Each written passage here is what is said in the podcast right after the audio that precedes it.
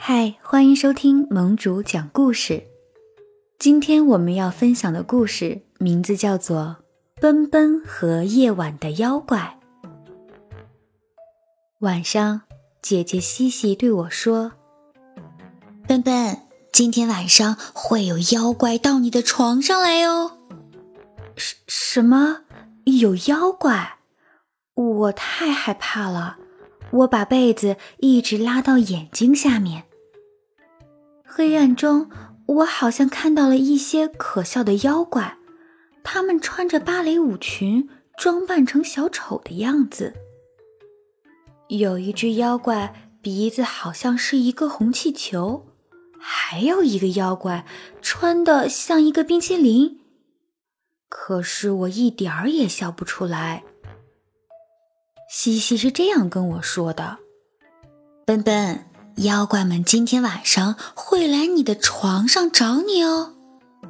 我躲进被子里，然后偷偷看了一眼外面，在衣柜和床的灰色阴影里，在窗外的夜色中，好像都藏满了妖怪。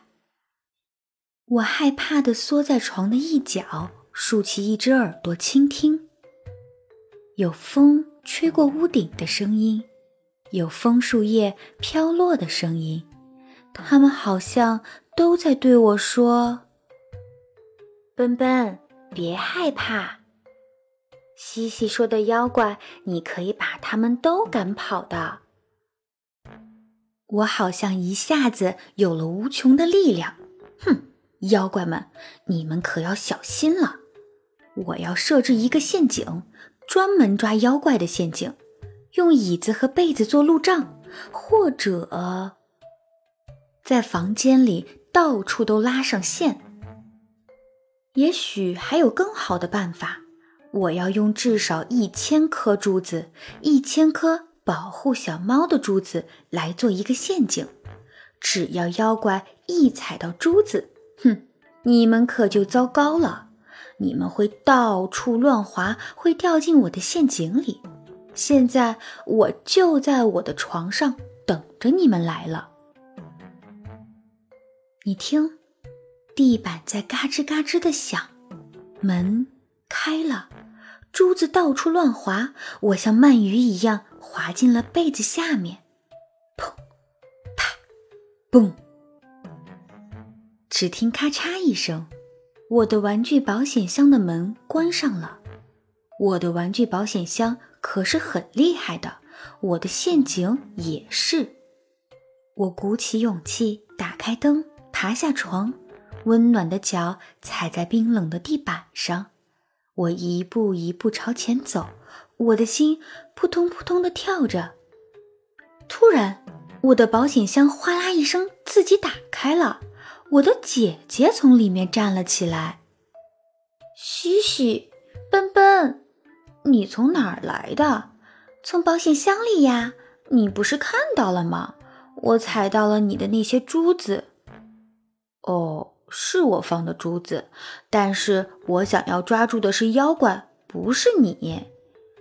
妖妖怪？嗯，笨笨，你你说你的房间里有妖怪？是啊，是你说的，笨笨。你听到了吗？嗯，听到什么？